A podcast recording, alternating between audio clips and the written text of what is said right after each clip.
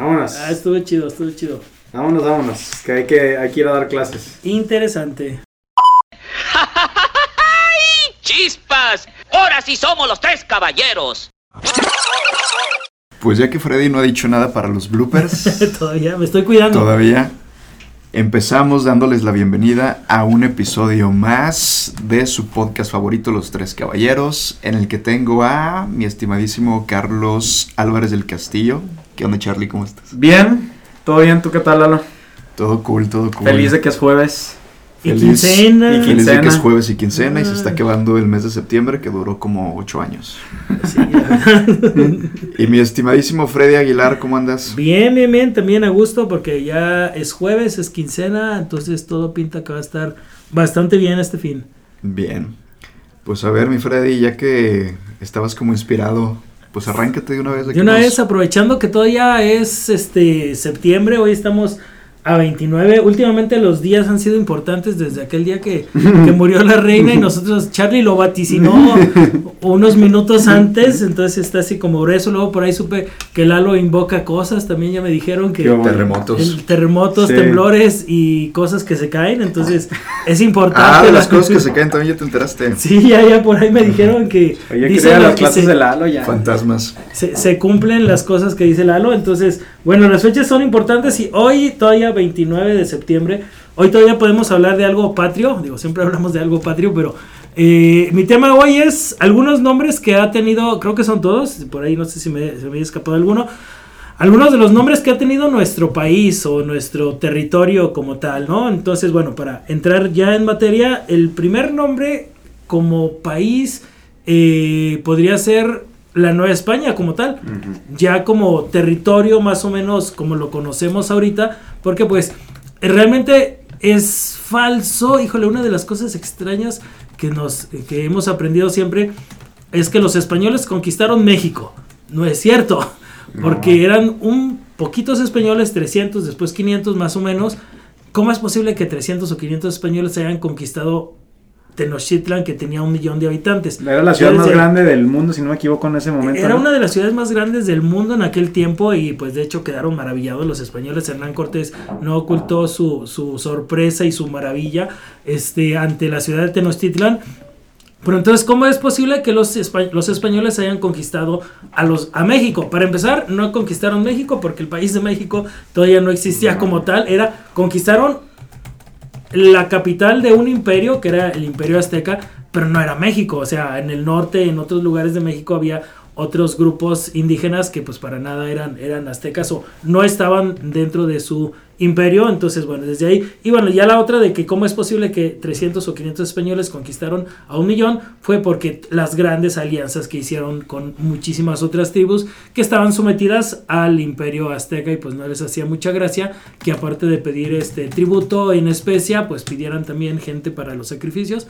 Eh, básicamente fue las, una de las causas que dijeron, pues mejor nos unimos a estos hombres blancos y barbados que vienen en esos torres flotantes. Y por eso se dio la conquista. Pero bueno, eso, curiosamente ese, ese no era el tema, pero ya, ya íbamos por ahí. Pues ya de una vez mejor la conquista, Freddy. si quieres. No, no, entonces el primer, el primer nombre de nuestro país como territorio, no como México, como país, pues sería la Nueva España, ¿no? Ya de ahí brincamos ahora sí ya la, a la, al movimiento de independencia, donde curiosamente pues Miguel Hidalgo nunca en la vida grita eh, Viva México como ahora se grita cada, 10 cada 15 de septiembre por la noche, sino que en aquel tiempo era la América mexicana, así era como le empezaron a nombrar tanto Hidalgo como Morelos. Hidalgo en el momento del grito gritaba Viva la América. eh, No seas mentiroso, Freddy, ¿cómo sabes? bueno, eh, hay crónicas y todo eso que lo nombran. Y ya en documentos, ya ahora sí, ya, ahora sí, ya con algo eh, historiográficamente comprobable, los sentimientos de la nación, ahí ya se empieza a nombrar como la América mexicana, principalmente por José María Morelos. Ya después llegamos al imperio mexicano, el primer imperio mexicano de Iturbide, cuando termina la independencia de México, que ya tuvimos un podcast, podcast hablando sobre esto. Pues que Iturbide este, pues es lo suficientemente hábil para quedarse en control de todo y para decretar su imperio. Ya iba a ser el primer imperio mexicano, que no le duró gran cosa, pero... o sea, pero Iturbide sí lo nombra Imperio Mexicano. sí, este, de hecho... O sea, soy el emperador Agustín de el- Iturbide, o Agustín I Agustín del Imperio I. Mexicano. Sí, sí, sí, se hace con las suficientes fuerzas del Congreso que lo, lo nombran así. Después se pelea con el Congreso y este disuelve el Congreso, así como Palpatine en Star Wars, literal disuelve allá no el Senado, el Congreso, el Congreso. Y ya para eso, pues el Congreso enojado, después eh, y tiene que dimitir, tiene que irse este Iturbide y porque pues lo ya- acusan de traidor a la lo patria. acusan de traidor, exacto. Y algo que, que sí estuvo bien manchado que le hicieron a Iturbide, lo acusan de traición a la patria cuando él ya está en el exilio, lo condenan a que si vuelve a poner un pie en México, ya en territorio mexicano, es condenado a muerte en el momento que ponga un pie. Y pues Iturbide ni siquiera sabía de esa, de esa, pues, De esa fatua. de esa fatua este, que le habían hecho.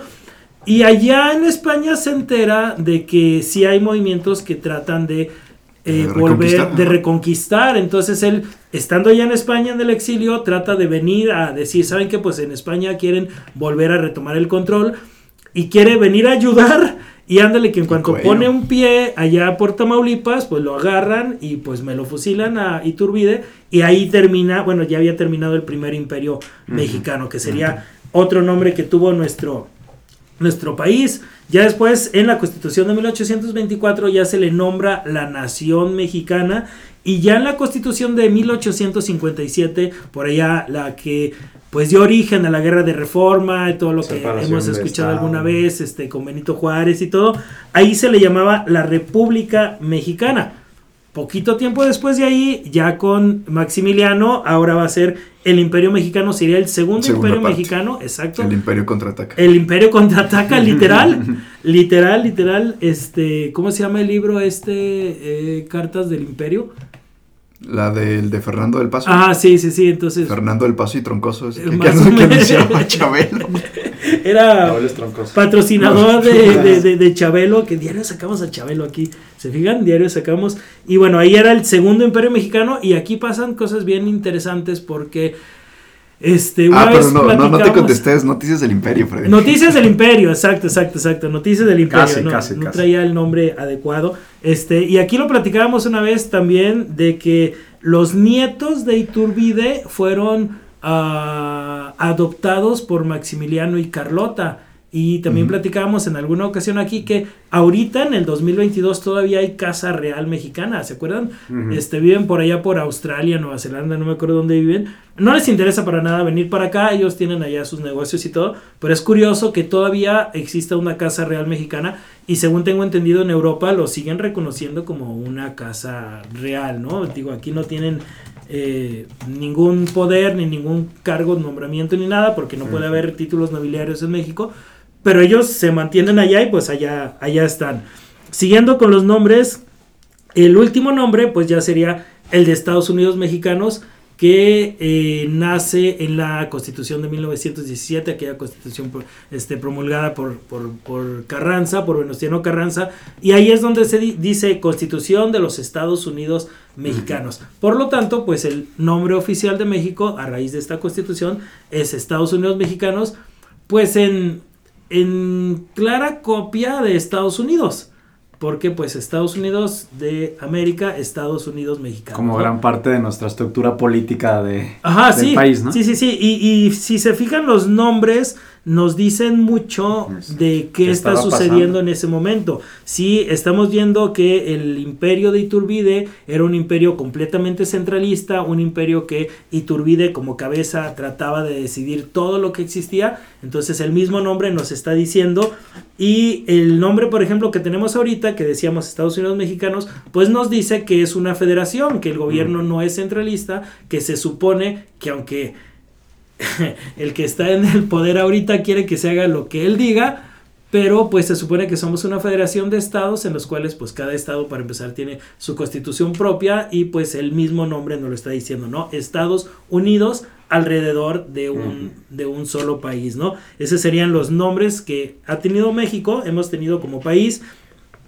Y si nos vamos ya a la historia, Eh, ¿De dónde viene? Bueno, el nombre oficial de la Ciudad de México se fue dado por Carlos I en 1545. Él fue el que le, de hoy en adelante, esta ciudad que antes por tradición se le llamaba México, México Tenochtitlan, ahora va a ser solamente conocida como Ciudad de México, ya únicamente, de hecho, el, el decreto, el nombramiento es la noble, leal e imperial Ciudad de México, así es como realmente bueno. se empezó a llamar al principio. ¿Y cuándo se le cambia a Distrito Federal? Eh, Supongo que en 1917, ¿no? Con la nueva, con, con la nueva constitución. Yo creo que esa sí sería buena, es buena pregunta, Leo. Buena pregunta, ¿cuándo fue Distrito Federal? Aunque pues ahí fue nada más para efectos administrativos, porque pues todo el mundo seguíamos diciéndole DF. este Ciudad de México o el DF. Es mentiroso, pero yo nunca le dije Ciudad de México. Ciudad de No, vamos al DF. Pero, Ya le digo la CDMX. pero Sí, se- pero- pregúntale, ¿a dónde vas? Voy para el DF. de- o decías a México, voy a México. Sí, a México. A México, así sí, eso sí, creo que- ciudad, así como, como a México. Te la compro. Y este, pues de dónde viene todo el nombre de México, si recordamos, eh, no sé si han escuchado, hay dos teorías importantes, bueno, todo viene, eh, ¿de dónde llega la gente? Pues, ¿de dónde llega la gente que después formaría Tenochtitlan, que después acabamos de decir va a ser la Ciudad de México? Pues esa leyenda, la leyenda de Aztlán, se- este, que hemos platicado también aquí algunas veces, de que por allá Según algunas... Freddy ya hemos platicado de todo. Hemos platicado. todo. O sabes qué es curioso. A veces no lo platicamos en el podcast, pero lo platicamos entre nosotros. Ay, el Freddy se confunde. y yo ya no sé cuál es la realidad y No cuál sé es la cuando o cuando fuimos a los tacos o cuando fuimos a echar una chela. Sí, sí, sí. Pues acuérdense que este, pues este podcast nació así, de pláticas que teníamos acá En los entre los tacos. tres, entre los tacos, muy buenos. Siempre terminamos hablando de comida. Y por eso ya no sé ni qué es lo que platicamos aquí o qué platicamos en los tacos. Y bueno, pues esos grupos indígenas venían de la región mítica de Aztlán, que no se sabe exactamente dónde. Unos dicen que era en cuanto a costa, otros dicen que es más bien la zona desértica del norte del país. Incluso que hasta puede ser en la, en la parte que hoy es Estados Unidos. Pero bueno, ¿quién les mandó a esos grupos venir? Pues su dios, se supone que su dios Huitzilo- Huitzilo- Huitzilopochtli les Huicholopostli. Huitzilopochtli, este, eh, les dice, ¿saben qué? Vayan y busquen la tierra prometida. Este, oh sí, Dios, ¿y cómo vamos a saber? Eh, pues cuando vean un águila parada en un opal comiéndose una serpiente, imagínate, camine y camine y camine. Parece ser que se tardaron como 200 años en llegar, o sea, se estabilizaban en un lugar, veían que ahí no era, seguían avanzando, seguían avanzando, hasta que curiosamente cuentan la leyenda de que pues vieron un sacerdote, vio el águila en el nopal comiendo una serpiente, lo cual a mí se me hace súper improbable, a lo mejor ya estaba hasta el queque de caminar. Y dijo, Decía, aquí, véanle bueno". el águila, ahí está, y toda la Oye, pero en medio de un lago se pasó lana. No, y luego imagínate, ¿dónde, dónde está el águila, gran sacerdote? Ay, ah, casual, ya se fue, pero nos quedamos aquí. Sí. Y pues bueno, ahí fue. Por esto, esa, esa islote, esa, ese, esa zona ya estaba habitada, no eran, no, no era, no estaba deshabitada. Entonces ellos tuvieron que llegar así como tipo siervos, más o menos de las tribus que estaban gobernando ahí. Y poco a poco empezaron a obtener más poder. Y a ellos, a esos que venían de Aztlán, a el dios Huitzilopochtli le decían Meshi. Y por eso a ellos le decían mexicas. Entonces, más o menos, una de las dos teorías del nombre de México dice que al ser mexicas, después el lugar donde estaban los mexicas, le llamaron México. La otra teoría que es más conocida es que significa el ombligo de la luna. México significa el ombligo de la luna porque Mestli en náhuatl, perdón, Mestri en náhuatl es luna, Xictli en náhuatl es ombligo y Co es relativo al lugar. Por lo tanto, Mestli, Xictli y Co, los españoles lo más seguro es que dijeron, ah, pues México, Está muy difícil eso. Está muy difícil eso, es México. Y de ahí nace el nombre de, de México, Tenochtitlan. Y aparte, hace este sentido en el aspecto de que, como decíamos ahorita, eh, la ciudad está en un islote. Y ya si lo ves acá desde el punto de vista romántico, cuando la luna se refleja en ese lago, en el lago de Texcoco, pues pareciera como que el- la ciudad de Tenochtitlan está en el centro, como si fuera en el centro de la luna, llamamos así. Entonces, como que hace, hace algo, algo, algo de sentido. Sí, además de que los primeros códices o los primeros papiros dibujados por los españoles dibujan el centro, bueno, la ciudad de Tenochtitlan literal como si estuviera en el centro de un lago perfectamente redondo, cosa Ajá. que sabemos que el lago de Texcoco no era así, pero pues la figura sí lo hace bastante bonito y representa, pues sí, literal está en, en el centro del ombligo de este de la luna, sí, luna, pues. sí, sí, por el reflejo que se ve de la luz, que se ve como que fuera el, el ombligo. Ahora, este, muchas veces les hemos tirado carrilla a los amigos de, de allá de- del DF, como dice, como dice Lalo, o de la Ciudad de El México. chilango. Eh, sí, de que no inventes, ¿cómo se les ocurre hacer una ciudad en un lago?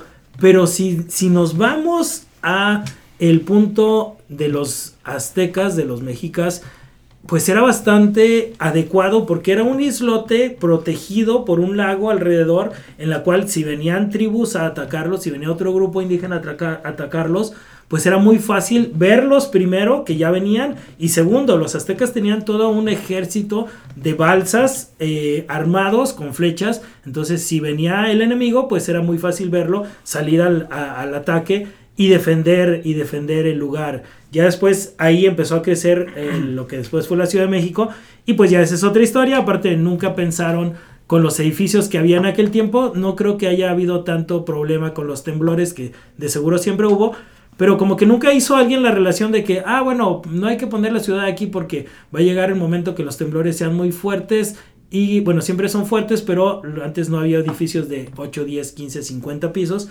Eran casas que a lo mejor se movía la casa, pero no se caía porque pues estaba así casi al nivel. Entonces creo que estratégicamente para los aztecas sí era muy bueno haber tenido su ciudad ahí protegida de cualquier ataque que, que viniera. Incluso una, la, la, la, la batalla naval, está, dato está, está padre, la batalla naval que se ha dado a mayor altitud sobre el nivel del mar fu- fue precisamente en el lago de Texcoco cuando Hernán Cortés estaba conquistando este Y fue- pues la banda se va a imaginar una batalla naval acá como Es que de los corsarios sí. británicos No, no, contra... realmente sí fue una batalla naval interesantísima porque las famosas, el famoso... eh, Batalla chinampal, le diría yo. Ah, bueno, sí, sí, sí, pero sí fueron unos... eh, Hernán Cortés mandó a hacer bergantines, era el nombre de con qué y cómo hizo esos bergantines. Eh, Hernán Cortés se dio cuenta de las defensas que tenía la ciudad, que era dificilísimo atacar por tierra porque era una calzada eh, que esa sí era como un gran puente que conectaba hasta la ciudad, que cruzaba todo el, todo el lago. Entonces, pues, si tú querías atacar por ahí, pues ibas atacando y te iban matando, matando, matando como videojuego. Entonces, sí, o sea, pues nunca ibas a poder porque el- la calzada medía 4, 6, 8, 10 metros, cuando mucho, 10 metros, pone. Y pues las fuerzas eh, invasoras pues iban a morir ahí fácil. Entonces Hernán Cortés dijo, tengo que atacar por, por, por, por agua. Y con, los made- con la madera que había usado en los barcos, que el dicho siempre dice que Hernán Cortés quemó o sus sea, con la barcos. madera de los barcos que quemó. Exacto. Siempre nos dicen que quemó sus barcos Quemó y sus no, naves, ajá. que quemó sus naves, que no, es que es tiempo de que quemes tus naves como Hernán Cortés. No, nada más las deshabilitó, las desbarató para que no huyeran los, los españoles y con parte de esa madera y con parte de la madera que le ayudaron los tlaxcaltecas logró hacer algunos bergantines y esos fueron los que hicieron la batalla naval a mayor altitud en la historia de la humanidad. Freddy, biógrafo de Hernán Cortés. Sí, ¿qué tal? eh? No, pues es que Alfredi le hablas de historia y míralo. Oh, da- me da Uno piensa que da clases de historia, pero no da clases de historia cuando escucha a Freddy. Exactamente. No, no, no, está, está- Es que está interesante todo esto, está interesante. Y pues ahí está, esos han sido los nombres que ha tenido nuestro país o el territorio que ocupamos ahora. A ver, ¿y cuál te gusta más, Freddy? Si fueras, este, porque de hecho Andrés Manuel tenía su iniciativa de cambiarle oficialmente el nombre a México por México. Sí, de hecho, fíjate, ahorita que lo mencionas, esa iniciativa, eh, curiosamente, la hizo Calderón como una semana antes de irse. Este, y pues no, ha prosperado, no prosperó con, con, con Calderón, no sé si llega a prosperar acá con López Obrador. Este, pues creo que todos son muy descriptivos, a mí me gusta tal México como México. El de Estados Unidos, mexicanos, pues nos dice que somos una federación, que somos estados independientes y que gracias al, a la conveniencia y a lo mejor hasta el cariño que le tenemos al país, estamos juntos. Este, el imperio mexicano se oye, se oye de caché, imperio, siempre que te digas imperio se oye así como Star Wars, se oye bastante, padre. Imponente. El Freddy, o sea, de... de 10.000 años de historia humana, de caídas, levantamientos y caídas de imperio, y lo primero que se le viene a la mente es Star Wars. Es que acuérdate que Star Wars, como lo platicamos en el capítulo 1 y 2 de este mismo podcast, es una mezcla de la historia que ha habido a lo largo del mundo. Entonces, ¿Quién sería el Hernán Cortés del universo Star Wars, Freddy? ¿Un tron o qué? Un almirante Traum. Ándale, podría ¿no? ser, sí, un, un personaje que se llama Traum. Podría, Chale. Podría ser. Sí. Sí, pero estos han sido entonces los nombres y más o menos cuál es el origen de la palabra México. Ahí fue. Ahí fue el día de hoy. Excelente. Muy ¿Y bien. tú. Milano? La neta, muy interesante. ¿Yo? ¿De qué nombre o ya le sigo yo? Dale, dale. Ay, ¿De qué nos, qué vas a platicar? Ah, ¿qué, qué, qué nombre te gustaría para, para nuestro país? ¿O La, cuál Lo- te- la Lópolis. la Lópolis? Algo que sí yo siempre, este, Si Constantino pudo, porque yo no? porque yo no, claro, este, las Islas Filipinas son en, en ahorita que dices nombres, Felipe, ¿no? eh, ajá, exacto, de Felipe II, en honor a Felipe II, entonces pues la Lópolis podría. Lópolis. podría pegar un día. Oigan, este, aprovechando, porque más que un tema, creo que les traigo recomendaciones. Ok, Aprovechando que estamos en este periodo de transición entre el mes patrio y que viene octubre con todo lo que significa en la cuestión de, pues viene el Día de Muertos, celebraciones de Halloween y que octubre lo llena como todo lo paranormal. Lo quería combinar con unas recomendaciones de cine mexicano, que ahí me parece un cine mexicano de terror súper fino ok. probablemente de lo mejor que se haya hecho a nivel internacional, que de repente, ay, nos llega el malinchismo Ujú. y no pensamos que México haya hecho tales ah, guiones cinematográficos y que estas películas sean más o menos ya de veras, ¿no? Y seguramente las han escuchado, las han visto. Quiero recomendarles en especial una, bueno, en realidad son cuatro películas, pero una creo que no vale tanto la pena. La trilogía del cineasta Carlos Enrique Taboada, creador de la película Hasta el viento tiene miedo, El libro de piedra y Veneno para las hadas. Son como de tus tiempos, Freddy. ¿Nunca viste Hasta el viento tiene miedo? La he oído, pero no, no, no, sé como que, eh, pues X, quién sabe qué. Ahora que ya me la recomienda Lalo, ahora sí ya me dieron ganas Y de a mí sí verla. estás agarrando completamente en curva, mi Lalo. Este, ¿Neta? Bueno, de- debo de recalcar que, bueno, creo que los que ya me conocen saben que no soy muy cinéfilo, que digamos, entonces considero que mi conocimiento del cine es, pero muy, muy, muy, muy, muy por debajo de lo básico. Pero ese desde el nombre está chido, ¿eh? O bueno, sea, no, solamente, viento no tiene solamente miedo. los cineastas mexicanos han creado películas de ficheras. y el resurgimiento del cine mexicano no solamente ha existido desde que llegó... Sexo, pudor y lágrimas pagadas. Sí, o de, o de ya Y la, la consagración de Alfonso Cuarón o del el negro Iñárritu en, en- o de Guillermo del Toro ganadores de los Oscars, ¿no? Sino ha, ha habido una gran tradición cinematográfica para México, sobre todo en la cuestión de, pues que, que creo que no podemos negar que la cultura mexicana es una cultura inherentemente creyente en lo paranormal, ¿no? Sí, sí, sí. Desde el mismo Día de Muertos ya estás creyendo en algo paranormal. Sí, no, por ejemplo, ¿cuál es la leyenda más popular en toda Latinoamérica y la leyenda más popular en México, Freddy? La llorona. la leyenda de la Llorona, ¿no? Entonces, ¿por qué no retomar esta parte de idiosincrasia del mexicano, de creer en lo sobrenatural? De- el otro día estaba leyendo una estadística de los Estados Unidos que creo que también aplica para México, algo así como el 80% de los ciudadanos de México creen en... En algo paranormal. Sí, algo paranormal me estoy refiriendo literal, ok, saquemos a ovnis y cualquier otra cosa del estilo, estoy literalmente creyendo en espíritus y fantasmas, Ajá, que en sí. algún punto me los puedo encontrar o en algún punto los he visto. Ajá. La estadística sí se cierra por ahí de un 15-20% al que le ha pasado algo, ha visto algo, Ujú. pero ya decirte el 70-80% de tu población cree que efectivamente se trata de otro mundo que a veces nos visita Ujú. o en el que estamos conviviendo al mismo tiempo, pues me parece muy interesante. Considerable ese número. Sí, sí, sí, es súper interesante y es válido. Porque, o sea, el que la ciencia, o sea, muchas veces dicen, no, si la ciencia no, no, no lo ha comprobado, no existe. No, más bien, a lo mejor no tiene formas de comprobarlo. Si hace 300 años, el máximo científico de hace 300 años le hu- hubiera dicho, no, no, no, es que las enfermedades se deben a unos animalitos, animalitos así súper pequeñitos que son los que provocan que te enfermes. Van a decir, no inventes, pues eso no es cierto porque la Sí, ciencia claro. no lo prueba. Pues sí, entonces no sabemos, el que algo no lo compruebe la ciencia, al menos es mi punto de vista, no quiere decir que no exista.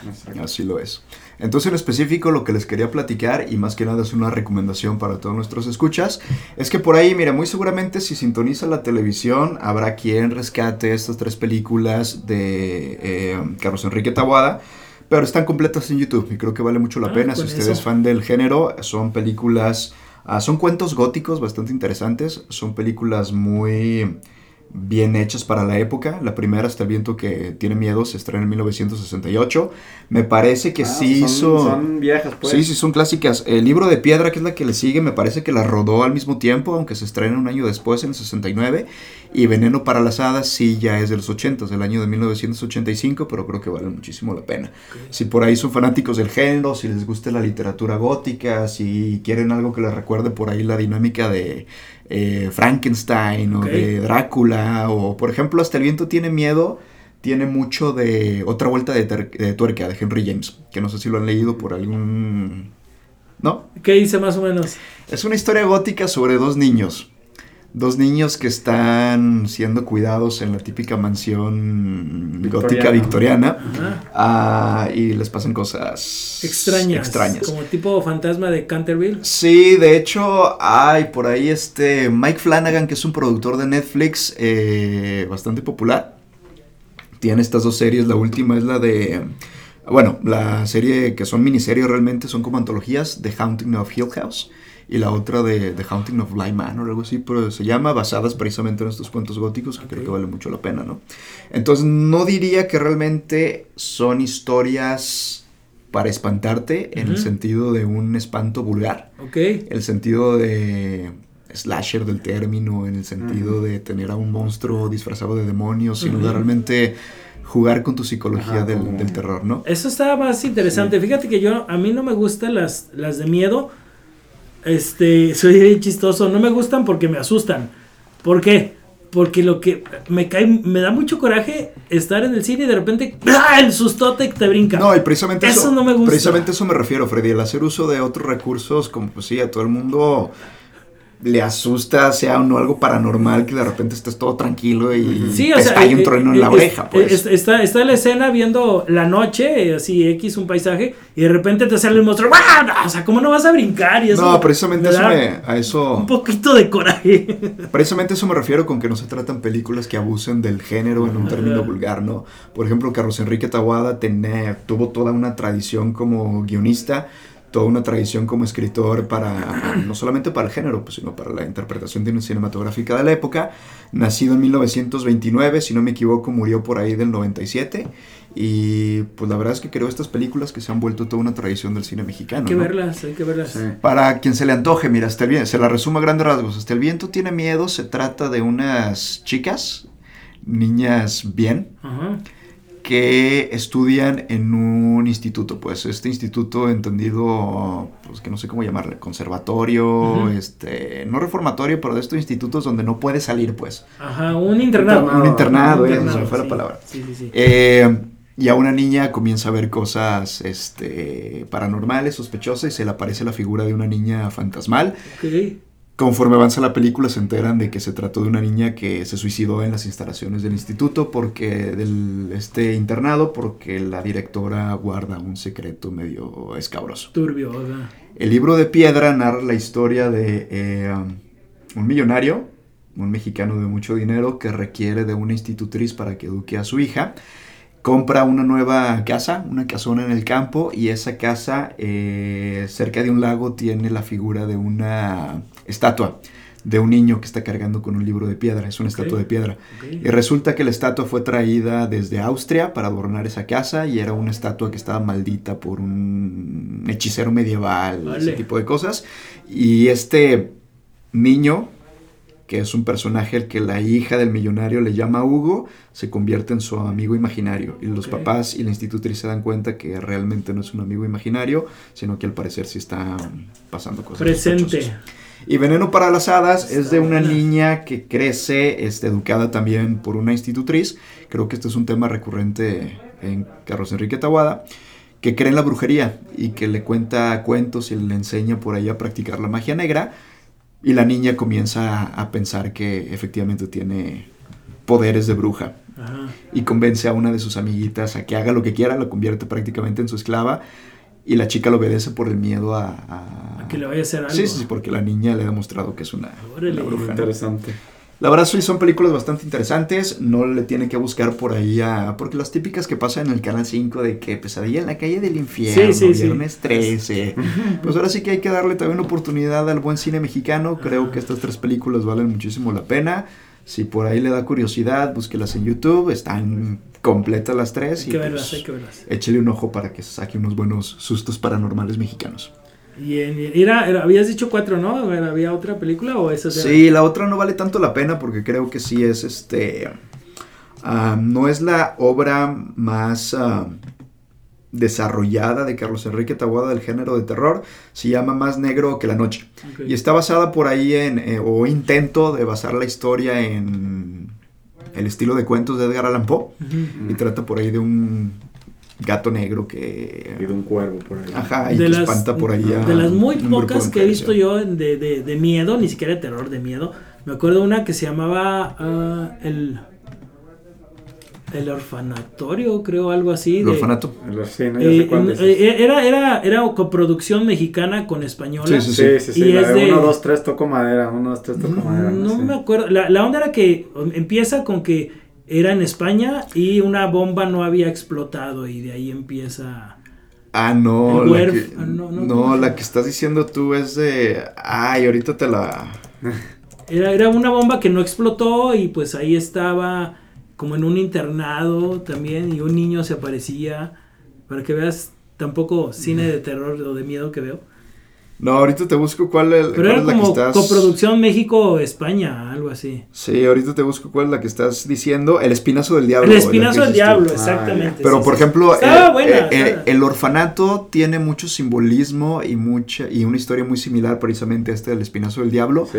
Y ambas te podría, y ambas te podría decir que están sumamente inspiradas por hasta el viento tiene, tiene miedo. ok. La, la Oigan, estética de eso está muy padre. Oigan, pero para decirles, busquen la versión original que les acabo de comentar que es del 68, porque por ahí del 2007 hubo un remake con Marta y Gareda y Ah, toda esta bandita y no, no, no. No está no, no. Ya me imagino cómo está esa película. Sí, no, claro. Y por ahí, aprovechando para toda la banda tapatía que nos escucha, durante este mes de octubre, muy seguramente retomando después de la pandemia, el Panteón de Belén, que Oh, sí. quien dice que, o quien cree en esta parte, es el lugar más embrujado de la ciudad, junto con la, la Casa de los Perros, normalmente hace recorridos nocturnos. Sí, Este, sí, sí, ya está. padres. ya está. Leyendas, hacen cuentos o lecturas de Una vez de llevamos a terror. los chavos.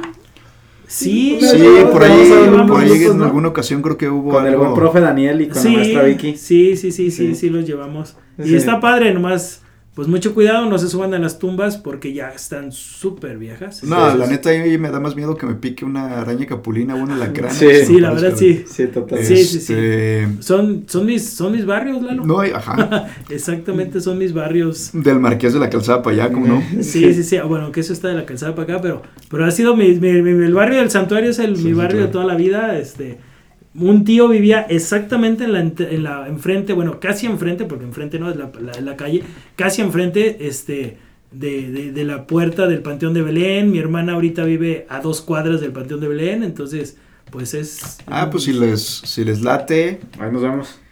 ajá.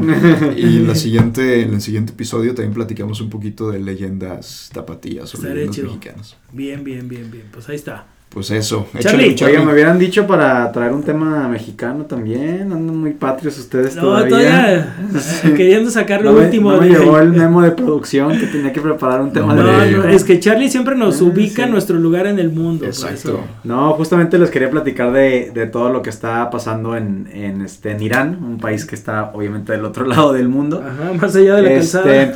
mucho más allá de la calzada. Digo, la- realmente no me quiero, no me quiero detener mucho en esta cuestión de, este, pues, qué está pasando. Digo, sí lo tenemos que entender, pero más bien lo que puede implicar, ¿no? Este, estos, este, pues, estos acontecimientos que están, que están sucediendo en Irán. Este, no sé si están enterados de, de lo que está pasando, pero eh, van prácticamente casi dos semanas de, de protestas masivas, fuertes, este, no solo en la ciudad de Teherán, sino prácticamente en todas las provincias de, de este, de Irán. Eh, porque desde esto es llamativo desde esto porque bueno estamos hablando de Irán no un país teocrático un país sumamente conservador, un país que pues que mucha- muchas personas los considera como pues un país que está bajo una dictadura, eh, donde pues obviamente este tipo de protestas es prácticamente este pues no, no- nada aceptadas, ¿no? O sea, Ujú. el, el gobierno no acepta este tipo de, de movimientos sociales y de, y de movimientos por parte de la, de la población porque pues pueden implicar un riesgo. Y precisamente ahorita tenemos muchísimas protestas eh, porque el 16 de septiembre, eh, justamente cuando aquí en México estábamos celebrando nuestro, nuestro Día Nacional, eh, la policía moral, que es esta policía eh, muy particular del Estado iraní, que se dedica precisamente a cuidar la imagen, eh, especialmente de las mujeres, que usen bien su velo, que, que no estén, estén enseñando partes de su cuerpo, que escondan sus curvas. A eso, Sí, de- sí, a sí, eso pero se dedica partes de su cuerpo nos referimos al talón. O sea, no a. Eh, bueno, ni- en Irán no, en Irán hasta no- los ojos, en Irán no tiene, en Irán no se usa la burka, que es el, el- la vestimenta este que tapa literalmente ajá. este todo menos los ojos, pero sí se sí se espera que las mujeres por lo menos traigan el pelo este cubierto con un velo y que pues no estén mostrando pues ni cadera, ni escotes, ni nada por el estilo, ¿no? Ni, ni shorts, ni nada por el estilo. Entonces digo, sí sigue siendo una, un tipo de vestimenta sumamente conservadora, pero digo, no es lo mismo que pide por ejemplo el talibán en, en Exacto, Afganistán, ¿no? exacto, Que eso sí es eh, burka, burka, ¿no? Ajá, Así al- al, al 100%. Pero de todos modos tenemos esta policía que se llama la policía moral, que de- realmente a eso se dedica, ¿no? A vigilar las calles y bueno, si una mujer no trae pu- bien puesto su velo, si está enseñando partes de su cuerpo que consideran eh, no, digamos, no, no aptas, pues, este, pues, digamos, pueden, pueden ser arrestadas y las mandan a un, como a un, como un instituto, que pues, digo, es más que nada una cárcel, prácticamente, donde supuestamente se les enseña a las mujeres, se les reeduca, dicen ellos. Ajá, los famosos centros sobre- de reeducación. Ah, se les reeduca sobre cómo tienen que llevar a cabo su vestimenta, ¿no? Este, precisamente el 16 de septiembre, a una, a una chica de, de 22 años, que se llama Masa, bueno, se llamaba Masa, eh, la, arrestan porque estaba enseñando eh, parte de su, de su pelo, eh, la llevan a este, a, este, a este centro de reeducación y el día siguiente le marcan a sus familiares para decirle que dentro del centro de reeducación tuvo un paro cardíaco, que tuvo un, un infarto, que cayó y que se pegó a la cabeza. Casual. Y el siguiente día desafortunadamente muere en el hospital. Y bueno, pues es ahora sí que casi casi un hecho que pues obviamente esta chica no murió de un infarto, no murió por, una, por un traumatismo a la cabeza, sino pues lo más seguro es que a la pobre le dieron una mega paliza dentro de estos centros de reeducación y pues eso le causó que días después perdiera la vida, ¿no? Entonces pues todas estas protestas están, estas, se están llevando a cabo en Irán, precisamente pues el, el evento de la muerte de Massa pues es, es el, el, pues digamos como el, el- lo, El que, lo detonante. que el detonante, lo que empieza esto porque obviamente pues hay muchísimas mujeres en, en Irán que están hartas de la situación, ¿no? De que precisamente pues viven, viven en una viven en una sociedad donde pues dependen 100% de o de su papá o de su pareja, ¿no? O sea, una, una mujer no puede ir a inclusive a- al súper a hacer compras, a lo que sea, a- sin que tenga el consentimiento y como que la aprobación ya sea de su padre o de su, de su esposo.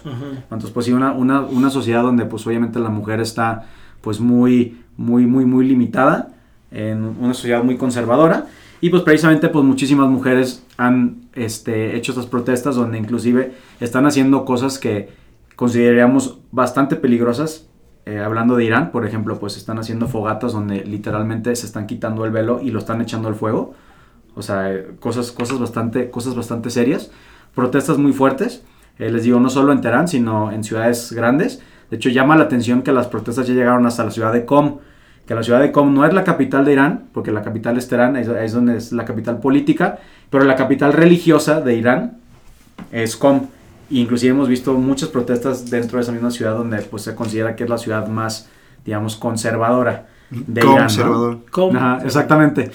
Pero a ver, a mí lo que me, lo que me llama la atención de esto es pues que realmente debemos de, de tener muy, muy pendiente de este tema, o sea, estar muy al pendiente del tema porque pues puede ser que esto se le salga de las manos a, a las autoridades este, de, de Irán, de este estado teocrático, donde pues tenemos a, a un líder religioso como la máxima figura de autoridad, ¿no? el Ayatollah, que bueno, que ahorita es el Ayatollah este, Jamenei, que bueno, todos, todos ubicamos al Ayatollah Khomeini, que fue el que empezó la revolución y que llegó al poder en 1979.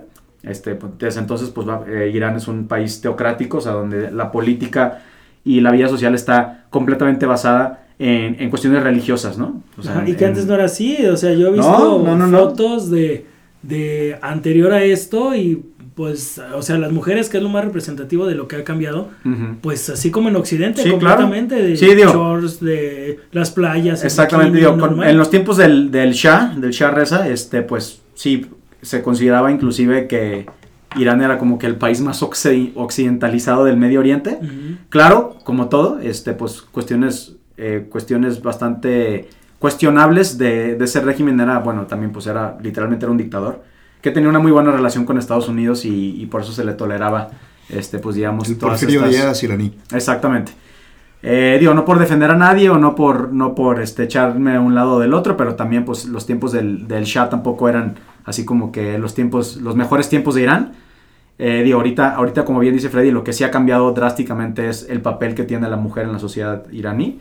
Este, y bueno, pues precisamente esto nos puede llevar, inclusive, no sé si me estoy adelantando, igual y, igual y mis poderes No, no, no, mágicos ya no. como Ya no, como ya lo no que- lo que pasó con, con- cuando hablamos de, de, de, este, de la reina Isabel. Ahorita que Este, lleguemos a nuestra oficina, o sea, lo que nos- eh, revolución en Ándale, o sea, lo, que- lo que llama la atención es que realmente Irán nunca ha visto revoluciones de este tipo, ¿no? Y ya no solo son las mujeres, o sea, ya, so- ya también se, se, se unieron, pues, este, hombres, cualquier tipo de, de persona en la sociedad, que pues está harta, ¿no? De que están viviendo en una sociedad donde pues ra- la religión es prácticamente el día a día, ¿no? O sea, todo está en base al Corán, todo está en base a la ideología musulmana, ¿no? Entonces, pues este sería interesante ver pues un, un cambio fuerte, ¿no? Digo, está muy difícil pensar en qué puede pasar, porque estamos hablando, insisto, ¿no? De un estado teocrático donde la religión manda, donde tenemos un, pues prácticamente un dictador, eh, donde pues, pues decide todo lo que se debe de hacer. Hasta el momento van 75 muertos Ole. en estas protestas, este, donde pues... El pues- Freddy. ¡Hola! Oye, sí, no, es que ya va en serio la cosa. Sí, ya va, ya va en serio. Entonces, pues realmente a mí, a mí lo, que, lo que me llama la atención es que pues podríamos ver pues dos, dos escenarios, ¿no? Que pues que, que las autoridades iraníes pues prácticamente acaben con esas protestas que obviamente lo van a hacer de manera violenta, no lo van a hacer de manera iraní. exactamente no lo van a hacer de manera de manera este pacífica o bueno, Un pues, tlatelolco, Freddy, no te vayas tan Exacto, lejos. También. exacto. o empezar a ver un cambio de régimen, ¿no? Que eso es lo que podría pasar. Digo, no me, no me atrevo a decir que igual íbamos a tener una revolución, pero igual y es eh, tiempo de que pues el, el régimen teocrático de Irán diga, bueno, ok, tenemos que hacer algunos cambios, ¿no? Llevamos con este mismo cotorreo, con este mismo esquema religioso que dicta prácticamente la vida política y social del país desde 1979. Ujú. ¿va? O sea, igual y es tiempo de algún, de algún tipo de cambio, ¿no? No lo sé, puede, puede pasar, pero pues esas, son las, esas prácticamente las dos opciones que tenemos, ¿no?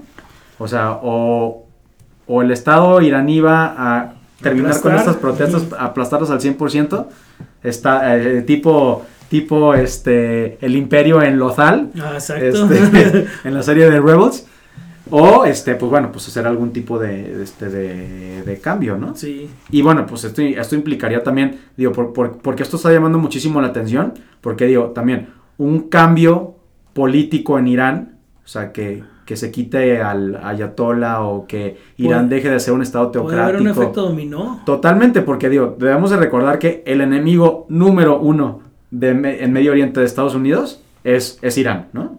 Y bueno, tenemos conflictos no solo con Estados Unidos. Pues porque con ya el Estado- hicieron, ya hicieron un hoyo en los países vecinos. Sí, lo- exactamente, y luego pues el Estado de Israel también pues obviamente tiene mucho miedo de, de este de pues todo este desarrollo nuclear que, que Irán ha estado llevando Ajá. a cabo desde los noventas. Este, claro que, que Europa tampoco es amistoso ni tiene buena relación con Irán. Entonces, pues claro, si tenemos un cambio de régimen, también podríamos, tenemos que estar muy atentos a qué podría pasar de manera, de manera este, geopolítica, ¿no? O sea, qué va a pasar con ese, con ese territorio que ha estado en, digamos, en disputa ideológicamente con el occidente, ¿no? Durante, pues, más de, ¿qué? Pues.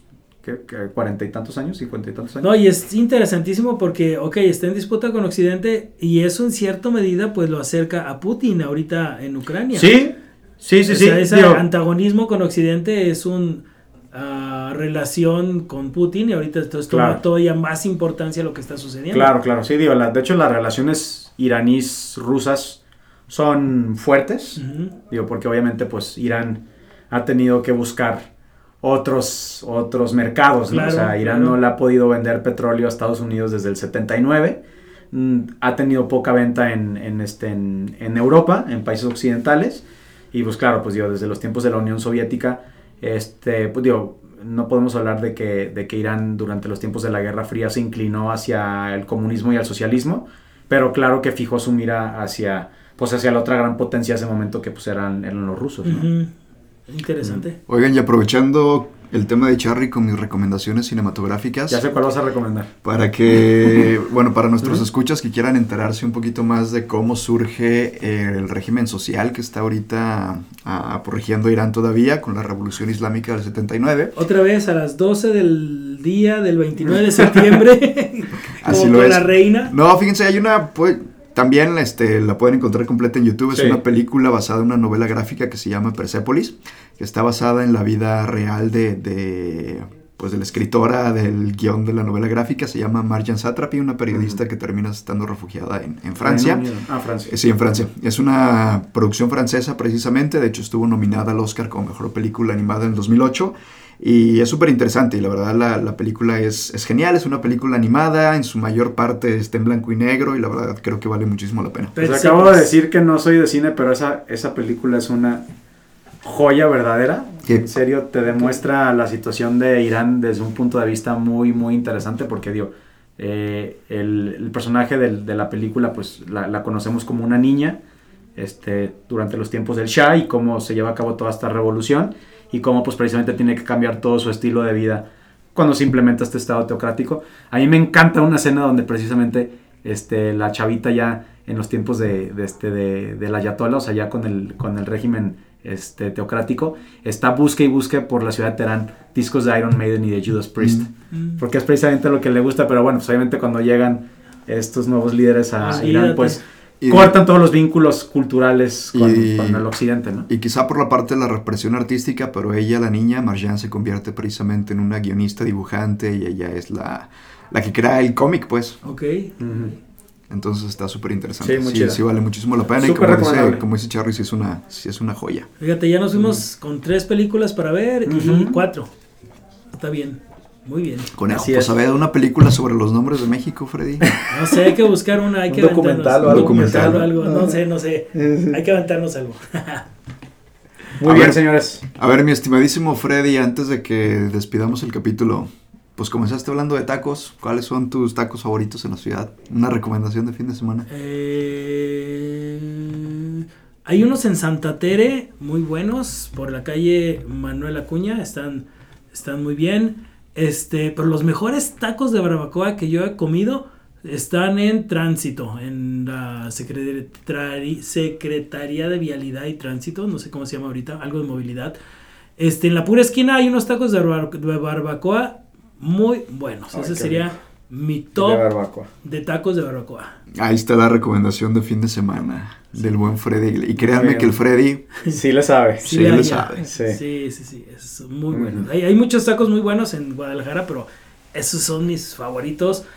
Y si nos vamos a vampiros, este, no precisamente tacos, unos que están ahí atrás de. como es octubre y estamos hablando de lo paranormal, Ah, ah, me acordé de los Me acordé de los vampiros. vampiros están a una cuadra de Chapultepec y Niños Héroes. Por ahí busquen los vampiros, cierran Ahí en el callejón del hambre, ¿no? Le dicen ahí a ese, a ese, Sí, a ese lugarcito. ese ¿no? lugarcito. Ahí donde están los tacos Luis, Eh, afuera es- del...